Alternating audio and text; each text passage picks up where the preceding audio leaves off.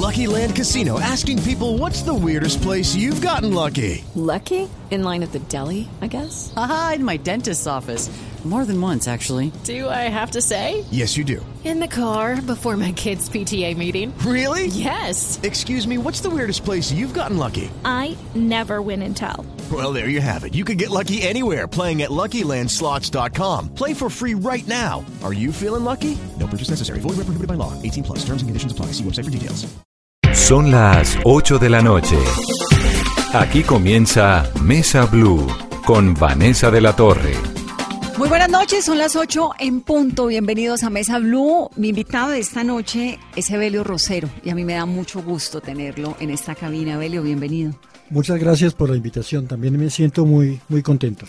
Evelio, pues es uno de los escritores más poderosos que tiene nuestro país. Estamos en esta coyuntura de la Feria del Libro, que es sin duda una muy buena noticia para Colombia, pero también estamos en un momento en el que lo que ha ocurrido hoy en la Plaza de Bolívar verdaderamente que es más que preocupante, triste, profundamente triste, los adoquines arrancados del piso, es decir, queda uno con la sensación de que están destruyendo uno de los íconos pues más importantes de nuestro país, de nuestra democracia, en medio de una sensación de insatisfacción por parte de los protestantes, pero también la policía tratando de es decir, eso tiene un montón de móviles que cuentan la historia de un país lleno de necesidades y un país muy roto, Evelio, ¿no? que de eso es. de lo que ha hablado usted en, en sus libros. Entonces, me da mucho gusto tenerlo porque podemos hablar de todo esto, digamos, de la coyuntura, de lo que está ocurriendo en el país, también de su literatura que es sin duda exquisita, de los ejércitos, que tengo que decirle que está en mi lista de el top 5 de los libros que más me gustan, y de esto, que es los cuentos completos que está lanzando la Feria del Libro este domingo a las 5 de la tarde. Antes de sumergirnos en el mundo de Belio Rosero, Carolina, el balance de lo que ocurrió hoy en Bogotá, de lo que han dicho las autoridades. Hubo más temprano una reunión en Palacio de Nariño con todos los miembros de la fuerza pública. Vanessa, luego de esta jornada de movilizaciones que fue convocada por centrales obreras, maestros, estudiantes en diferentes ciudades del país, las autoridades ya entregaron un primer balance de 35 personas capturadas y judicializadas. También hay pruebas contundentes contra 17. También el ministro de Defensa ha dicho que estas personas estaban portando granadas. Resultaron heridos ocho policías y tres civiles. Y frente a lo sucedido al término de esta jornada de marchas en Bogotá y a los hechos vandálicos en la Plaza de Bolívar, el presidente Iván Duque condenó los actos de violencia y vandalismo contra la Catedral Primada de Colombia. También le ha solicitado a las autoridades avanzar rápidamente en la identificación y judicialización de los responsables de este ataque para que se haga justicia. Carolina, gracias. Evelio, cuentos completos. Esto es una recopilación súper ambiciosa, ¿no? De, cuentos suyos. Eh, arriesgada, cuentos corticos, hay uno que me llamó un montón la atención y vamos a hablar de eso más adelante porque no tiene comas ni puntos, arriesgado. Eh, sí, y realmente son completos porque después de 1998 no volví a, escribir cuentos. Eh, soy un lector devoto de, del cuento como género, me gusta mucho, pero dejé de escribir cuento. Eh, este libro recoge 20 años de escritura de cuentos, 1978, que fue el año en que publiqué mi primer cuento en las lecturas dominicales del tiempo. Claro, además su, su origen son los cuentos, ¿no? Exactamente, yo creo que es el origen de todos los novelistas. Siempre el primer peldaño, digamos, eh, narrativo es el cuento como género y es el que forja al, al, al novelista. Ahora la novela me ganó por completo, es el, el, género literario en el que yo me, me, siento más cómodo, en el que puedo expresar más todo lo que yo quiero expresar y, y, y extender a, a, a los lectores. Evelio, usted se ha metido profundamente en las entrañas de Colombia los ejércitos, tiene pues toda esta historia de un pueblo que puede ser cualquier pueblo del país, donde le pasan todas las desgracias, los vivos, los muertos, las tragedias, los desplazados, la angustia de encontrar a, a sus seres queridos, de poder conservar un poquito de la dignidad en medio de, de la violencia. ¿Cómo ve el país hoy? La Colombia hoy. Eh, bueno, yo diría que Colombia se ha metido profundamente en mis entrañas. Eh, yo no escribí de manera consciente voluntaria sobre los diferentes eh, problemas de mi país. Eh, desde mi primera novela, Mateo Solo, Juliana Los Mira, que son novelas escritas ya hace más de 30 años, ya estaba yo hablando del secuestro, de los guardaespaldas, Juliana y Camila, dos niñas de 10 años, tienen el temor permanente de ser secuestradas. Esto aflora de manera inconsciente. Yo soy un colombiano que, estaba sencillamente experimentando en su trabajo literario eh, lo que asumimos todo, todos cotidianamente. igual en los ejércitos, la carroza de Bolívar, todo es una expresión colombiana de mi historia y de mi, de mi situación, de mi cotidianidad. Y yo creo que lo que estamos viviendo ahora, pues, es una consecuencia de todo ese pasado. Eh, estamos en un momento muy difícil. Para mí no hay una paz eh, instaurada. Eh, tal vez sí se generó ese primer paso a una paz con, con, el acuerdo entre Santos y las FARC, pero todavía está el ELN allí rompiendo oleoductos, secuestrando, hay secuestrados de los que se conocen los nombres y otros que no sabemos, pero están secuestrados. Entonces no ha terminado esa guerra fratricida. Yo no me considero pesimista, me considero más bien realista de lo que está pasando. Pero fíjese que usted me cuenta, bueno, yo en, hace 30 años hablaba del secuestro, volvemos a hablar del secuestro. Usted escribe los ejércitos en el 2003, habla de desplazamiento, habla de violencia. Estamos en el 2019 y volvemos a hablar de lo mismo. ¿Es Colombia un país condenado a esto? qué es lo que ocurre? ¿Por qué en las entrañas del país hay como este desajuste tan fuerte que nos impide proyectarnos como una, una nación moderna donde construyamos sobre lo construido, ¿no? Eh, es difícil la palabra, eh, un país condenado. Eh, asumirla, pero tal vez esté cercana de lo que nos esté a lo que nos está pasando. Sin embargo, yo creo que el solo hecho de que ya muchos colombianos en muchas partes, en muchos eh, sitios estemos cuestionándonos sobre eso ya es es algo importante, es algo positivo. Eh, entonces ahí de, de, todos los puntos de vista hay voces que, que, reclaman que están en desacuerdo.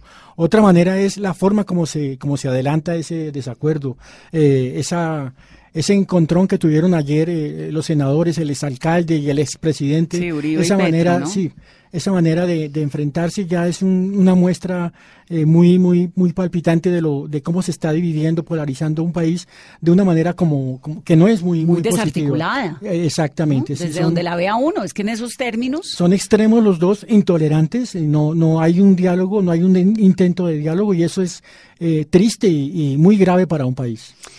Hablemos un poco de su historia. Entonces, lo suyo arranca, por supuesto, con los cuentos, cuando comienza a publicar en las lecturas editoriales del periódico El Tiempo. Usted nace en Bogotá, ¿no? Sí, Pero así es. crece en Pasto. ¿Por qué se va a vivir a Pasto, chiquito? Bueno, yo nací en Bogotá, pero mm, mi familia es nariñense. Mi padre era pastuso, mi mamá es San Pablo, Nariño. Y pasé eh, tres años de mi infancia en, en, Pasto porque a mi padre, que era ingeniero civil, trabajaba en el Ministerio de Obras Públicas, lo trasladaron a Pasto. Entonces fueron tres años de mi vida, de, la infancia pues definitiva como es definitiva para cualquier ser humano. Y yo creo mm, que mi familia, mi idiosincrasia es nariñense y en todos y cada uno de los pueblos que yo edifico, levanto en mis novelas, está sobre todo el paisaje humano, el paisaje geográfico eh, del departamento de Nariño. Una familia grande, ¿no? Sí, nosotros somos nueve hermanos. Nueve hermanos y una biblioteca enorme, por lo que he podido entender, en su casa teníamos esa, esa suerte, mi papá era un gran lector y gracias a esa biblioteca que desafortunadamente ya no existe en una familia colombiana, eh, eh, ese, ese lugar eh, común que debería ser la biblioteca, ya ha sido reemplazado pues por el televisor o el internet, pero nosotros sí lo tuvimos siempre desde niños y entonces allí comencé mis primeras lecturas, no por una invitación del colegio, yo creo que en los colegios más bien se, se, se, rechaza o se compara la, literatura con un mamotreto aburrido y los niños no. Usted siempre tuvo su, su, asunto con los colegios, ¿no? Sí, hay alguna eh, desconfianza y malos recuerdos, pero, pero también me sirvieron como protagonistas para mis novelas, los colegios, los profesores. Ahora me cuenta experiencias con los colegios y los profesores, pero quiero ahondar en lo de la biblioteca. ¿Por qué su papá tenía una gran biblioteca? ¿Por qué era un gran lector? Bueno, yo creo que también el abuelo, eh, eh, en, mi casa la reunión de mi padre con mis tíos eran reuniones de, de lectores. Eh, allí fue donde por primera vez escuché una versión, una semblanza de Simón Bolívar muy distinta a la que yo leía en, los textos escolares. Eh, la primera masacre que hubo en la historia del país, que ocurrió en 1822 cuando Bolívar eh, manda a Sucre en contra de un pueblo indefenso, una Navidad negra se llama solo había mujeres, niños, ancianos en Pasto. Los milicianos habían huido de manera que llegaron los libertadores, entre comillas, a, pasar a, cuchillo a, un pueblo indefenso, y eso queda en la memoria de, Pasto, queda a nivel oral, fue lo, lo que yo escuché oralmente de, mis mayores, eh, en esas discusiones que, a las que me refiero de mi padre con, con mis tíos, y, vi otra semblanza, otra cara de Bolívar, eh, en contraste con la que uno aprende en el colegio, el gran estratega, el héroe. Ese es un ejemplo nomás de, de, lo que genera mi trabajo literario, mis novelas, la génesis. ¿Era una, un señor de izquierda? Mm, no, mi papá era conservador, eh, ah. era un señor conservador, pero en medio de todo era un humanista y, y sin embargo yo creo que eh, votaba por los conservadores, por supuesto. Evelio, ¿qué leía? Cuando usted estaba niño, cuando estaba chiquito? Eh, bueno, en estas, estas primeras lecturas fueron muy distintas. Empecé con el Robinson Crusoe, había una enciclopedia de la fábula, eh, mitos y leyendas. Mm, de Robinson Crusoe pasé pues a Julio Verne, estaba Emilio Salgari, pero al mismo tiempo me empezaron a despertar curiosidad eh, Stendhal, eh, Flaubert, Madame Bovary me encantó, siendo todavía un niño de 12 años, ya leyendo Madame Bovary, y que la veía muy distinta a una novela de aventuras, pero me cautivaba. Entonces, sin ninguna, sin ningún orden, sin ninguna dirección de adultos que me señalaran obras o en el colegio, comencé a leer lo que a mí me gustaba y a elegir libros al azar en esa biblioteca. una biblioteca deliciosa. Así, así me empecé a formar como escritor. ¿Y televisión? ¿En eh, sí, por supuesto. Yo en alguno de mis trabajos que hice en la universidad, yo estudié periodismo pero no terminé, eh, decía que yo pertenecía a la generación de radio y televisión, porque incluso antes de aprender a leer y a escribir, yo iba a cine, acá ya en Bogotá cuando tenía seis años, a un cine eh, los domingos por la mañana, y me, acuerdo del impacto del cine antes que los libros, antes de aprender a leer. Eh, de manera que si fueron significativos la, la radio y la televisión. Oía tele, eh, radionovelas en, en, la radio Calimán eh, cuando tenía 10, 12 años. Y todo esto es, es, significativo en la obra de un escritor, por supuesto. Todo esto le va alimentando. Así es. El conocimiento. Entonces arranca a publicar cuentos inicialmente en, en el periódico El Tiempo y hay un momento, pues sin duda en su carrera, que es cuando publica Los Ejércitos. ¿De dónde salen Los Ejércitos? Eh, antes de Los Ejércitos escribí una novela titulada En el Lejero. Escribió un montón de novelas antes, pero Los eh, Ejércitos porque ese fue como un punto de quiebre en su carrera, ¿no? Importante. Eh, sí, pero En el Lejero tiene el mismo tema del secuestro. El protagonista es un anciano de 70 años como el profesor Pasos de Los Ejércitos. En el lejero, el, protagonista se llama Jeremías Andrade, busca a su nieta desaparecida. Eh, es una novela que fue publicada en Norma eh, y no tuvo mucha acogida, no hubo demasiados eh, comentarios alrededor. Y a mí me pareció que era bastante onírica, era muy surrealista y quería todavía acercarme a ese fenómeno, al, secuestro, de una manera objetiva y, empecé los ejércitos. Porque el tema del secuestro a mí ya me remecía como, como colombiano. Escuché la declaración de una mujer eh, en un noticiero eh, llorando porque le devolvieran a su hijo y eh, los secuestradores pedían miles de millones. ¿Esto fue en qué año más o menos? Eso fue en 2004, 2005, los ejércitos son de 2006. Ah, ok, 2006, mm, no 2003. Sí, sí. ese testimonio televisivo, otros que, que, escuchaba al azar, en fin, empezaron a, a ahondar en mí, a, a causarme un gran, un gran dolor eh, como colombiano, no como autor. Yo no me proponía dar un grano de arena como artista ni nada, nada de eso. Eh, me crearon cierto miedo incluso. Y eso fue lo que me despertó a mí eh, la idea de, de, trabajar una novela con base en un cuento que ya estaba escrito de, de un profesor en un pueblo muy, muy feliz, muy tranquilo, pero allí ubiqué el comienzo, el germen de la novela. ¿Ese pueblo es dónde? San José puede ser San José del Guadiare, San José del Tablón. Hay como 12 San José en Colombia. Y yo creo que en todos ellos ahí siempre ha habido alguna manifestación de esa violencia a la que yo me refiero. Para usted meterse en, el corazón de esa violencia, ¿hizo trabajo periodístico, reportería, historias o de dónde saca todo el contenido? Podría decir que un trabajo mm, periodístico, pero mm, eh, muy a priori, muy por encima. Yo iba a visitar a mi mamá que todavía vivía eh, en Cali y y charlé de vez en cuando ¿Su mamá se fue de Pasto a...? Eh, vinimos a Bogotá. Después de esos tres años que yo viví en Pasto, regresamos, siempre habíamos vivido en Bogotá. Mi papá y mi mamá estaban desde hace años en Bogotá. Eh, yo soy el séptimo de esa familia de nueve hermanos, mis hermanos nacieron acá, en fin. Eh, entonces ella cuando mi padre murió se fue a vivir a Cali. Yo iba a visitarla y allá sí eh, charlé con los desplazados por la violencia. Me parecía que había más desplazados en Cali o los veía más cerca que acá en Bogotá. Sí, sin duda. Eh, Porque además Cali recibe todo esta, eh, este impacto de lo que pasa en el suroccidente, en el Pacífico, ¿no? Así, entonces sí hice un trabajo de, de campo periodístico, pero fue muy, muy... Eh, sin ese propósito, mm, no tomaba notas, solamente charlas con, con, con, estos personajes, estos amigos espontáneos, me tomé algunas cervezas y, y por allí también eh, eh, alimenté algunos um, apartes, digamos, humanos de esa novela. Eh, los otros son basados sobre todo en noticias de, de periódico que yo recortaba de, de, del tiempo, del espectador, del país de Cali, en fin. ¿De dónde sale el profesor Pasos? El profesor Pasos mm, sí es ficción, igual que Otilia, eh, los, los, personajes son ficción. Yo soy sobre todo un escritor imaginativo, eh, trabajo por intuición, pero, pero los hechos en los que yo muevo a los personajes sí son verídicos. El, el secuestro del perro, eh, el, el, militar que llega a una plaza pública y empieza a disparar contra los civiles acusándolos de guerrilleros, la violación del cadáver al final de la novela es también basada ya, ya eso es... en una noticia ese ya es lo que ocurre con los ejércitos en general, lo que ocurre con, con los libros suyos, es que uno cuando cree con sus personajes, ¿no? Porque tiene unos personajes tan profundos, tan desgarradores, que cuando uno cree que ya es suficiente y que ya va a tener un poquito de aliento, lo que pareciera que Belio Rosero le está contando a uno en sus libros, en sus cuentos, en los ejércitos, es que todo puede empeorar. Que sí, además de que matan, además de que violan un cadáver, ¿no? Como que ya es demasiado. Sí, una lectora, estuve en Pereira recientemente, me decía que cuando había terminado de leer el libro lo había arrojado contra la pared y se había sentido en una zozobra inmensa y que no había querido leer el libro porque no se había dado cuenta en el país en que ella estaba.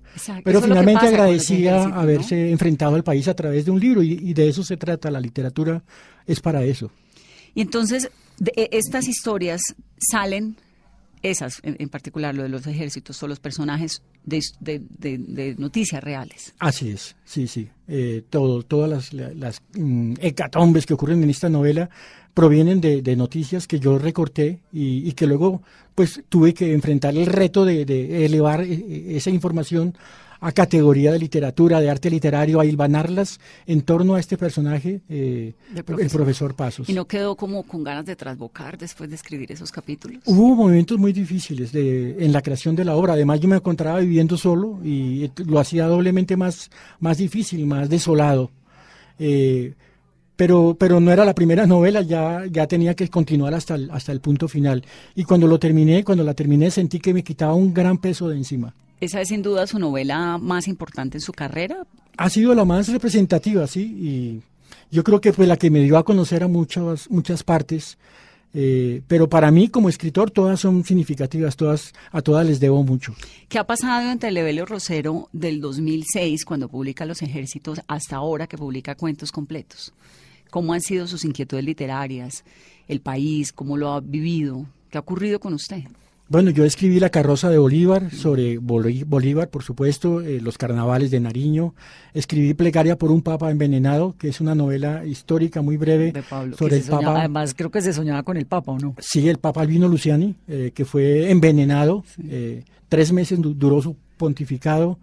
los cuentos completos. Escribí Toño Ciruelo, que es una novela también resultado de una investigación sobre los asesinos en serie. Sí en Colombia y esa, eh, ese es mi, mi, resumen después de los ejércitos. Toño Ciruelo, que lo trae esta colación, pues también es un personaje muy impresionante porque es un sicario, es un matón, pero, pero de cierta forma hay unos momentos en el libro en los que uno tiene un poquito como, no sé si el término es cariño, pero puede sentir algo más condescendiente con él. ¿Por qué? Porque, ¿Por qué uno puede sentir algún tipo, no sé si de admiración o fascinación, porque ese no es el término, pero sí como, como que se, se, no le parece tan grave lo que hace, ¿no? Que lo pienso, y tal vez, corrígame si estoy equivocada, que es un poco lo que le pasa a algunos colombianos o algunas personas con tipos como Pablo Escobar, por ejemplo, ¿no? Ya. Eh, bueno, eh, también cada lector es un, un, creador eh, y tiene conclusiones con las que uno se sorprende como, como autor, ¿no? La, la, conclusión que me estás ofreciendo ahora, pues a mí me sorprende también. Toño Ciruelo para mí, pues es representativo de la maldad, pero es consecuencia de, de, de tanto personajes que han existido en la historia colombiana eh, asesinos en serie como el monstruo de los Andes. Mm. Eh, yo investigué mucho sobre ellos. ¿Cuál es el monstruo de los Andes? Eh, Garavito. Ah, Garavito. Creo que fue Garavito el, apodado así. Está preso, ¿no? 150 niños. Y hay otros varios que, que asolaron durante muchos años y violaron y mataron niños y niñas y solamente después de muchos años fueron capturados o incluso ellos mismos se entregaron porque ya la justicia en Colombia cogea, cogea y no sabemos si llega o no llega. La verdad es esa. Es deprimente saber que nunca llega. ¿Toño sale de dónde? Eh, de, mi, de mi juventud, eh, en el Colegio Agustiniano mm, estudié con un amigo que, tarde, más tarde que temprano, cuando ya no nos veíamos en, la universidad, supe que se había convertido en un asesino. Ah, no puede ser, ¿un eh, compañero? sí, entonces no es él directamente el personaje de mi novela, pero sí fue un detonante íntimo. Yo nunca me acerqué literariamente a lo que él había hecho, eh, incluso sobre él se escribieron novelas y todo. No, no quiero mencionar su nombre ni me interesa, no me parece importante, pero sí, sí, sí fue para mí eh, una causa de controversia personal porque habíamos sido muy amigos. No me explicaba las causas, las razones. ¿Cómo así? Explíqueme esto que me está cautivando, como me está diciendo. ¿Usted tenía un amigo que terminó volviéndose un gran asesino? Eh, sí, fue asesino. Sí. No, pues no, no fue un asesino en serie. No, tuvo una noche eh, de malas y, mató a tres mujeres en Barranquilla. Wow. ¿Y, usted se enteró cuándo? Eh, en la universidad yo iba a, estudiar, nosotros fuimos amigos en el colegio, te estoy hablando de segundo bachillerato. Y ya en la universidad, en primer y segundo semestre, lo vi en, en, los periódicos, en el magazine dominical o en la primera plana del tiempo, no recuerdo, y vi que, que, era el asesino. Se volvió asesino. Eh, sobre él entonces publicaron libros. Eh, eh, aquí como hacen generalmente cuando hay algo que es noticia, no demora en salir un escritor que quiere vender mucho sus libros, en fin. A mí eso me, me fastidiaba mucho. Jamás pretendí acercarme a él literariamente. Y de hecho Tonos, Toño Ciruelo no es este amigo.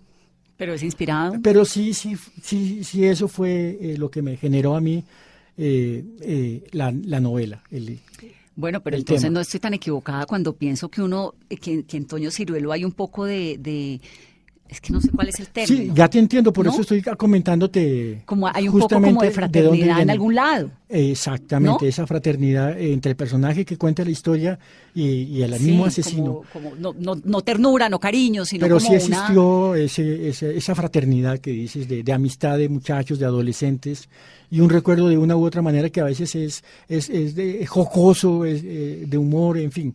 ¿Y el tipo terminó y nunca más volvió a hablar con él o sí? No, no, no nunca más eh, volví a saber de él. Yo creo que está libre y, debe estar muy bien.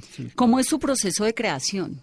Eh, en el caso de Toño Ciruelo, pues está el amigo que me cuenta que la noticia, pero hay un detonante creativo que dice, este es mi tema, o usted viene cocinando un libro durante un tiempo largo. Eh, ambas cosas, depende de la hora. hay horas que, que, de la noche a la mañana es que como si me hubiera soñado con el argumento, empiezo a escribir eh, la primera frase eh, del primer capítulo de la novela y, luego como que empiezo a explicármela a mí mismo y, sigo, sigo avanzando. Eh, otras novelas como Juliana los mira eran un cuento muy corto que empecé a pulirlo y al pulirlo empezó a llenarse de páginas, 15, 30, 60 páginas y terminó convirtiéndose en una novela. ¿Cómo escribe? ¿Qué disciplina tiene? ahora en este momento estoy trabajando desde las 3 de la mañana. es la hora de, que más me gusta. Me despierto eh, haya o no estado con amigos la noche anterior, infaliblemente a las 3 y, siento que ese silencio me ayuda y trabajo hasta las 6, 7 de la mañana, creando sobre todo. En la tarde corrijo, eh, leo en voz alta y, ya descanso. Solamente me espero de nuevo a que, a que aparezcan las 3 de la mañana. ¿Y se acuesta que a las...? Ah, me acuesto relativamente temprano. no, tampoco a las 10, 11 de la noche.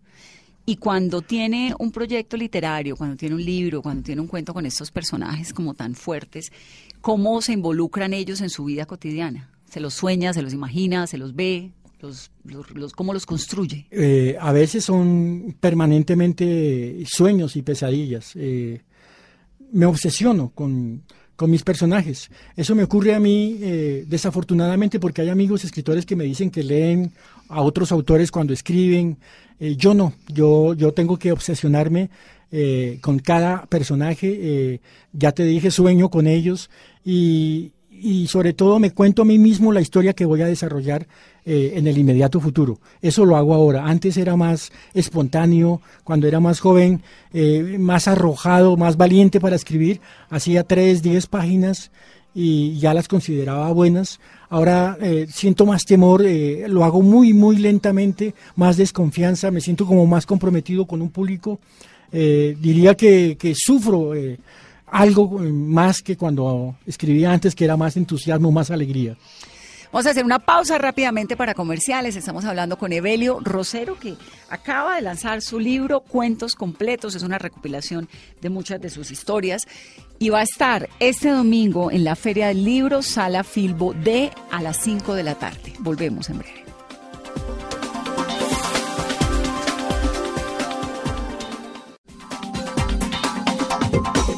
Continuamos, es Mesa Blue. Nuestro invitado de esta noche, Evelio Rosero. Evelio, ¿los colombianos somos juiciosos leyendo? No, desafortunadamente no hay un índice de, de lectores en Colombia, ya lo sabemos, eh, es mínimo, pero en eso estamos y para eso está Feria del Libro, la reunión de los escritores con los lectores. Eh, cuando voy a, a- a las ciudades de Colombia a hablar con los lectores, me sorprendo de que, de que hay buena respuesta. En los niños también, eh, por allí se avanza, pero ¿Sabe se debería me- avanzar mucho más. ¿Sabe que me sorprende a mí un montón? Sí. En este programa tenemos seguido bastante eh, la fortuna de contar con escritores que vienen como usted y charlan y nos cuentan de sus libros, etcétera. Y a mí me impresiona un montón la receptividad que hay en la gente. Es como si fuera, no sé si es que es una, un- un pequeña, una pequeña parte del país que, que se conecta, ¿no? Y, y es muy, con una voz muy fuerte, pero sí hay como un, como que agradecimiento porque tiene uno a Belio Rosero al aire a esta hora, 8 de la noche un jueves. Eh, pero también veo por otro lado que hay un montón de escritores y que hay un montón de libros utilitarios. Entonces, para que usted aprenda a manejar el amor, para la dieta, para que haga, eh, maneje mejor sus finanzas. ¿Cómo ve todo este momento que hay en la, en la escritura, en las editoriales? Eh, sí, las editoriales sobre todo se empecinan en, en- en ocupar todos los gustos y los mercados porque ese es su interés primordial. Y dentro de eso está pues entonces la literatura, la poesía y sobre todo ojalá la presencia de, en los colegios, en las escuelas de un profesor que sea lector, que tenga amor por los libros. Una de mis desesperanzas cuando viajaba a, los pueblos y tenía que ver a profesores, maestros de escuela, era ver que no eran lectores, que no les gustaba leer, solamente cumplían con un pensum y, y hasta ahí llegaba todo.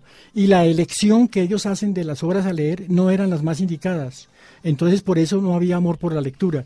Eh, yo creo que se debe sobre todo trabajar en, en- en el maestro, trabajar con el profesor para instaurar lecturas colectivas eh, y así despertar ese amor que es el primer peldaño y lo más importante para que el niño sea lector de por vida del resto de sus Sí. años de vida. sí. Y la biblioteca en la casa. Sí, Puede ser un sí. mueble. En todo caso, las estadísticas de, de- de- de asistencia a las bibliotecas públicas es grande. La Es Luis. Ángel Arango, la Sí. Biblioteca Nacional, de, de muchos, muchos cientos de miles de lectores. Eso eh, tiene que ser bueno. Y la asistencia a la Feria del Libro es tremenda también. Así es. Sí, es sí. tremenda. Usted me estaba contando al comienzo del programa que tiene muy malos recuerdos del colegio. ¿Qué fue lo que le pasó? No, nada en especial, nada. Fui un alumno medio, eh, no, no, no, no resaltaba, no sobresalía. Eh, ¿Pero era necio o era...? No. ¿Qué? Eh, a mí no me gustaba meterme con nadie ni burlarme de nadie, pero tampoco quería que se burlaran de mí, no quería esto. Eh, eh, era independiente siempre, y yo creo que como la mayoría de los escritores era un niño observador.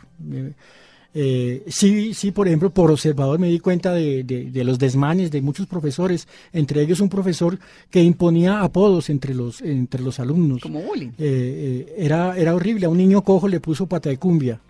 Eh, y entonces no importaba que entre los niños eh, se burlaran de, de pata de cumbia, porque entre niños las cosas se solucionan, pero que un profesor se burlara eh, delante de los Claro, demás de está este niño. legitimando la burla. Y burlándose además por un defecto físico de este muchacho que era amigo.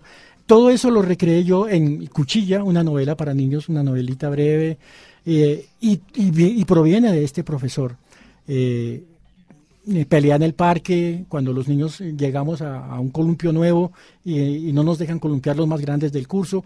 Todas esas anécdotas que uno resuelve como autor ya de viejo es porque las vivió intensamente y siempre todas las obras de los escritores estarán alumbradas por ese periodo de la vida que es la infancia. Usted lee en este libro los cuentos completos que acaba de publicar, se lo dedica a Luna Milagra y a Jimena Ruiz. ¿Quiénes son? Pues Luna Milagra es la gata de, de Jimena Ruiz. Eh, Luna es, es, una gata blanca, es la gata, mi gata, y, y, y Jimena es mi compañera. Su compañera sí, de vida. Sí, sí. ¿Usted no tuvo hijos? No, no, no tuve hijos. ¿Y a quién le ha escrito entonces todos esos cuentos infantiles que ha escrito? Eh, los he dedicado a mis sobrinos, mmm, a amigas. Sí, afortunadamente he tenido muchas personas a las que dedicar mis libros. ¿De dónde sale el Evelio Rosero que escribe a cuentos, que escribe cuentos infantiles? ¿Por qué comenzó en algún momento de su vida a escribir cuentos? Eh, eso fue por pura, digamos que, que un azar. Eh, yo vivía todavía con mi mamá, era un escritor muy joven, estaba trabajando en mi primera novela y llegaron los sobrinos a visitarme. Me dijeron que a quién escribía cartas y cartas tan aburridas. Entonces nació en mí ese reto de escribirles un cuento a ellos. Eran eh, niños eh, muy chiquitos, ahora ya, ya son casados, tienen hijos. Les leí un cuento y la respuesta de ellos me, me, me, me pareció abrumadora. Me gustó la manera como interpretaban ese cuento y, y allí nació el deseo de seguir eh, escribiendo cuentos para niños. ¿Y volvió a escribir después? Digamos, ahora en el, ahora no, en, el, en, el, en, los cuentos completos no tiene cuentos de niños, pero ¿le gustaría volver otra vez a escribir cuentos infantiles? No, yo siempre he dicho que perdí esa alegría. Eh, fíjate, después de, de, escribir Los Ejércitos, sí. Toño Ciruelo, ¿cómo, de dónde saco yo para escribir ahora un cuento para niños? No, no me nacería. Eso le quería preguntar porque me parece el contraste más extremo, ¿no? Sí, sí. Y Toño Ciruelo, Ciruelo era el nombre de un personaje de un cuento para niños de hace muchísimos años que ese cuento eh, se perdió, el argumento no me gustó, pero el nombre del personaje se me quedó en la cabeza y lo usé finalmente en una novela un donde hablo de un asesino en serie. Asesino en serie. Sí, eh, era el nombre de un personaje travieso de un cuento para niños. ¿Nunca más volvió a escribir cuentos de niños? No, eh, la, la, última novela fue Cuchilla en el 2000, fue la última novela que escribí para niños. Antes había escrito El aprendiz de mago, obras de teatro para niños, en fin pero tampoco volví a escribir para niños. ¿Y por qué decidió quedarse con estos personajes tan fuertes, que sufren, que lloran, el amor, la muerte, todo esto que, que, que, aparece también en los cuentos y no en los personajes infantiles? Es porque esos personajes, los que tú mencionas, se quedaron conmigo. Yo son más fuertes, se imponen más en mi trabajo eh, de escritor. Que, que, los personajes de cuentos infantiles. Debe ser como una, como una lucha de, de, de, de uno mismo ¿O qué pasa dentro de la cabeza de un escritor que tiene el país en la cabeza, el mundo, las inquietudes de los niños, la gata, o sea, todo esto? Siempre va uno hacia donde más eh, se siente atraído cuando elige el tema de una novela. Eh, yo, después de escribir Toño Ciruelo, mm, estuve un año y medio largo sin escribir ni una palabra. ¿Por qué? No pude, quedé vacío por completo, no, no me sentía, y no me había ocurrido nunca. Después de terminar una novela, a los seis meses, ocho meses, ya estaba eh, imaginando otra, porque esa es mi vida, mi manera de comunicarme con los demás.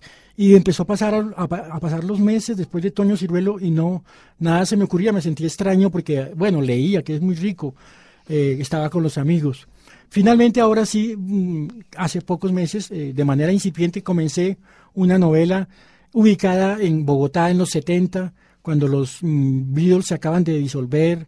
Eh, en esa época que yo viví en La Castellana, un barrio del norte en Bogotá, estoy recogiendo todos esos recuerdos y, y los estoy eh, expresando en esta novela. Estoy eh, entusiasmado, no tiene que ver directamente con nada del país ni con su crisis. Eh, es un cambio para mí afortunado. Esa es la novela que viene. Esa es la novela que viene, sí. ¿Y cómo se va a llamar? No, no he definido el título todavía. ¿Y cómo era esa Bogotá que descubrió de los 70?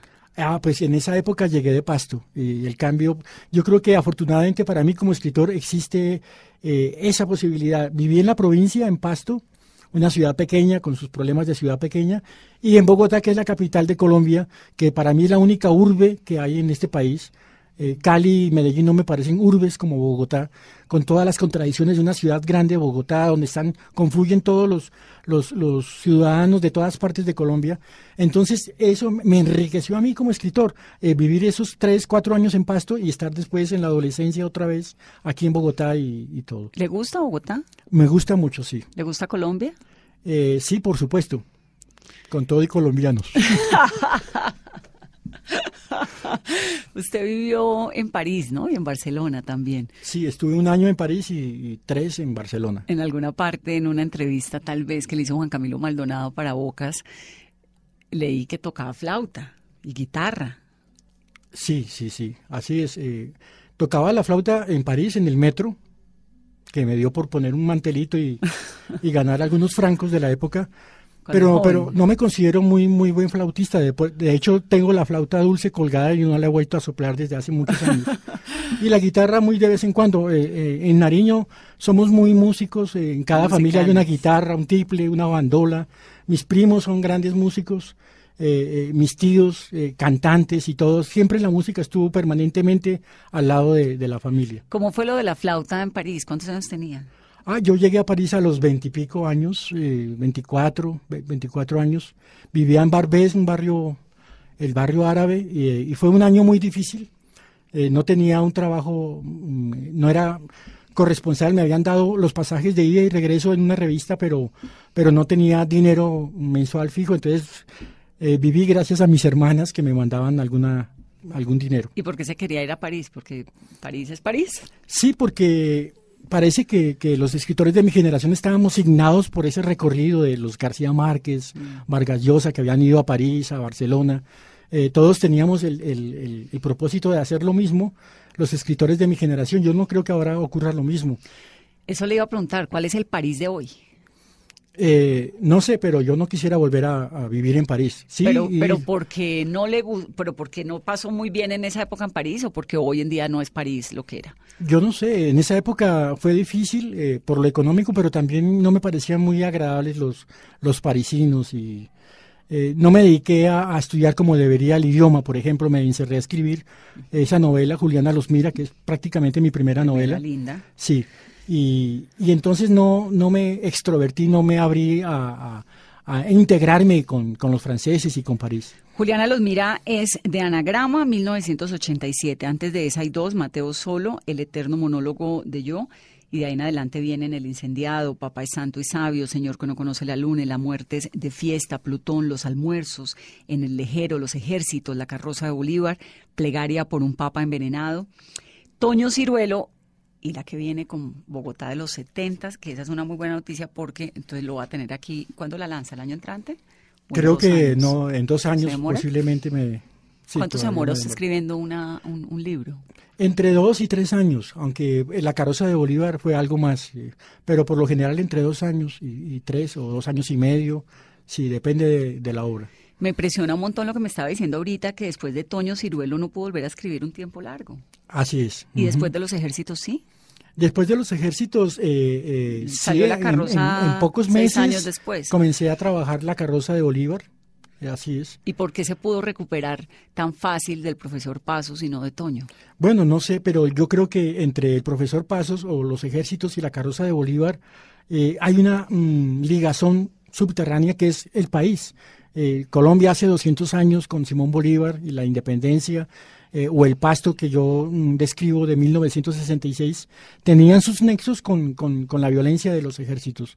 Esas dos novelas para mí son como una continuación. Y fíjate que provienen de En el Lejero, que es la novela anterior a, los ejércitos, que es sobre el secuestro. Las tres entonces están definidas por un hilo subterráneo muy importante para mí como creador. En cambio, cuando ya acabé Toño Ciruelo, no había más. Ya era como si hubiera dado mi, mi, punto final sobre el país y sobre este asesino, sobre Colombia, en fin.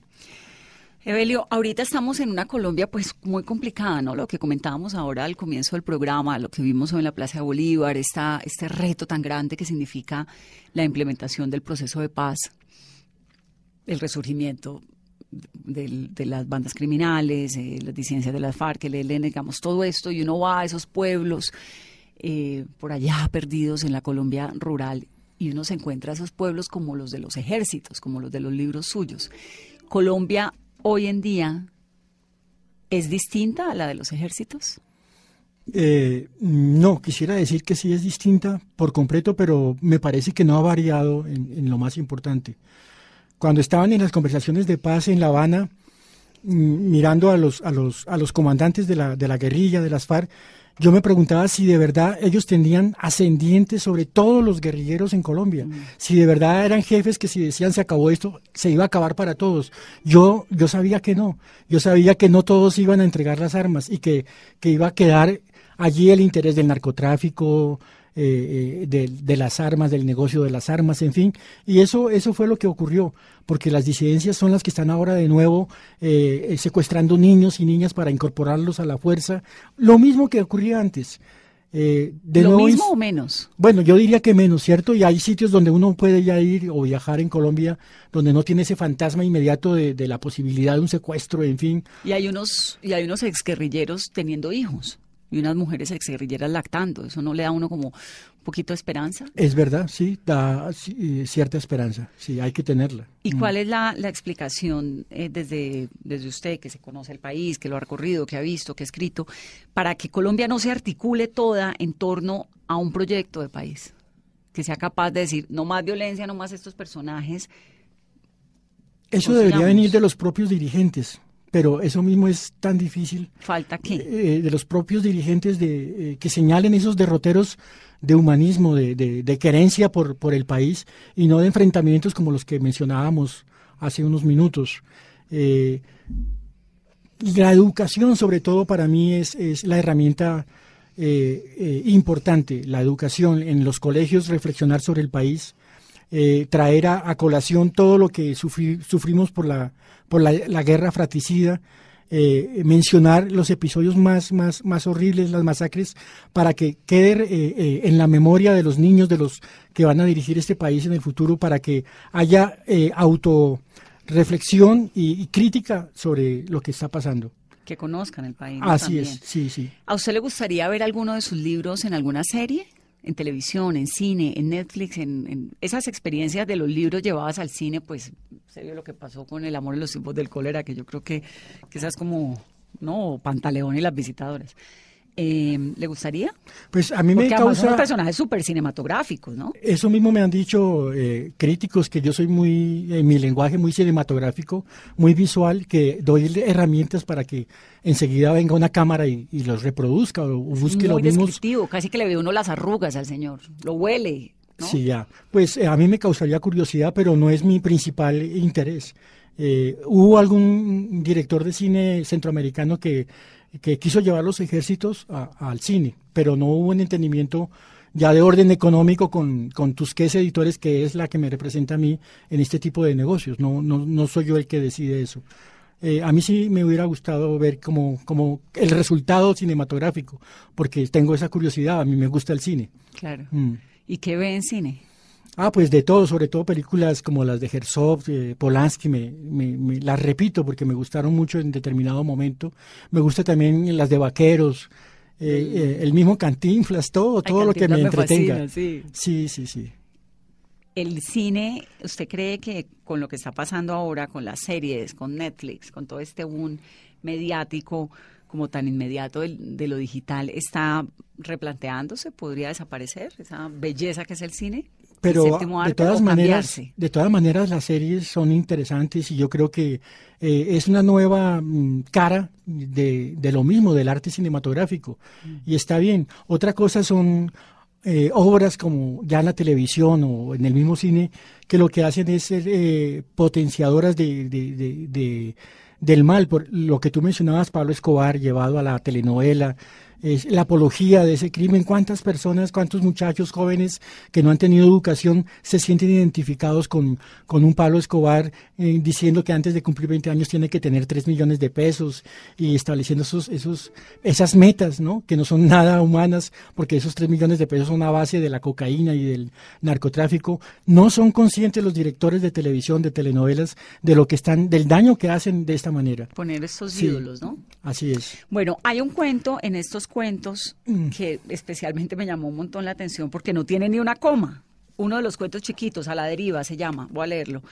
encontró en el bosque a un niño de 11 años que le dijo que en realidad no era un niño de 11 años y tampoco un niño, sino una niña de 15 y no estaban en un bosque, sino en un valle y ella nunca había sido encontrada por él, sino que ella lo había encontrado a él con el único deseo de explicarle que lo mejor que podían hacer era caminar tomados de la mano hasta un bosque para entonces acabar de comprenderse o comprender que a lo mejor él tampoco era él, sino otro y que bien pudiera suceder que ninguno de los dos supiera a qué atenerse frente a un autor que huye inmóvil en la calle bajo esta lluvia dura y permanente. Eso más que un cuento es una poesía. Ah, muchas gracias. ¿No? ¿Cómo, cómo, ¿De dónde surge esto? De, voy a escribir, ¿cómo, ¿cómo escribe estos cuentos? Este es un cuento muy cortico porque el libro tiene pues una sección de cuentos cortos. Entonces tiene desnudas, bogotanos, figuraciones, cuentos cortos, que son todos estos, que son varios, cuentos de una página, que Cortázar creo que tiene unas, unos cuentos así también cortos y Fontana Rosa. ¿De dónde surge esto? Bueno, eh, eh, ese capítulo de los cuentos cortos mm, está a lo último del libro y sin embargo fueron los primeros cuentos los que yo escribí eh, eh, a los 20 años. Ah, ¿este cuento lo escribió cuándo? Eh, no, lo escribí, ese cuento sí ya lo perdí en la memoria, pero, estos estaba eran los que publicaban en, la universidad. yo estaba en la universidad, fueron publicados en revistas de literatura, en el tiempo publiqué otros un poco más extensos y en el magazine. Pero, pero estos cuentos son de, de, hace muchos años y nacían, como te dije antes, de una manera completamente lúdica. Eh, yo escribía más por, por felicidad, eh, eh, sin ese compromiso que siento que tengo ahora, pero con el, con el que estoy luchando a través de esta última novela, de la más reciente. no, no recuerdo bien, pero para mí era algo especial. Por ejemplo, se venden pobres. del hombre que pone un letrero en su casa, se venden pobres y termina vendiendo a la misma mujer y luego vendiéndose él mismo como pobre. Todo eso nacía de manera espontánea. Iba en un bus y se me ocurría la primera frase de un cuento y ahí la escribía en mi libreta. Y esta recopilación de los libros, pues algunos están publicados, Cierto. otros no. ¿Y se los encontró por ahí en la casa? ¿Los tenía guardados dónde? No, yo tenía guardados muchos cuentos que no fueron publicados, que fueron rechazados eh, en diferentes revistas y en periódicos. Entonces eran cuentos que a mí me gustaban mucho. Yo no los destruí nunca, los guardé conmigo y me acompañaron siempre. ¿Y los tenía que en digital o en eh, hojas en, hojas a, eh, a, máquina, a, máquina, a máquina. sí. ¿Se escribía a máquina? escribía a máquina y también en cuaderno. A mí me gusta mucho escribir a mano porque cuando escribo a mano mm, siento que soy más cuidadoso y, a veces puedo escribir más rápido que, que en el computador. Entonces escribo, tengo muchos cuadernos y trabajo en cuadernos sobre todo antes que llevar eso a la, pantalla. Hoy en día tiene esta disciplina de 3 de la mañana, ¿no? Eh, tengo, sí, ahora es esa manera de escribir esas horas, pero antes era distinto, ahora es, hace unos años es las 3 de la mañana, sí. ¿Antes era cómo? Antes se escribía, era, era por la noche, de 9 a 12 de la noche, de 9 a 1 de la madrugador. Mañana. Ahora me volví madrugador, sí, así es, las 3 de la mañana. Evelio, ¿y qué pasa cuando uno se levanta a las 3 de la mañana y no sabe qué escribir? ¿Le ha pasado? ¿O no tiene? ¿O, hay días en que escribe más rápido, mejor? ¿No? Eh, eh, ¿Cómo es el proceso de, creación literaria? A veces me despierto directo a, seguir creando. Es como si me hubiera soñado con lo que la continuación. A veces sencillamente, como tú dices, no, no, no hay nada para hacer, pero me pongo a leer lo escrito el día anterior. La labor del novelista es de terquedad, es de obstinación. Eh, no es como la del cuentista, o pues, el, poeta escribe un poema en una semana o en mm, menos tiempo, en fin. Entonces yo ya estoy acostumbrado a eso y, no me desespero, sé que en cualquier momento vuelvo a retomar el hilo. ¿La inspiración es algo que uno puede ayudar a que esté o la tienes o no la tienes? Yo no sé eso de la inspiración, pero sí sé que hay momentos de mayor lucidez eh, en donde todo nos viene eh, rápidamente, como si alguien nos dictara al oído. ¿Y de qué como, depende? Como si uno fuera un medium eh, entre fuerzas y, fluye. Incluso esas páginas, cuando ocurre eso, no las corrijo tanto porque están ya definidas. Y otras donde es mucho más difícil escribir y hay que corregir 12, 13 veces la misma página hasta que por fin va aflorando de nuevo. ¿De qué depende? No sé, tal vez de de, del buen humor, de que uno no tenga dolor estomacal, qué sé yo, pero sí. Pues Evelio, lo veo el domingo, 5 de la tarde, Sala Filbo Deno. Sí, así es.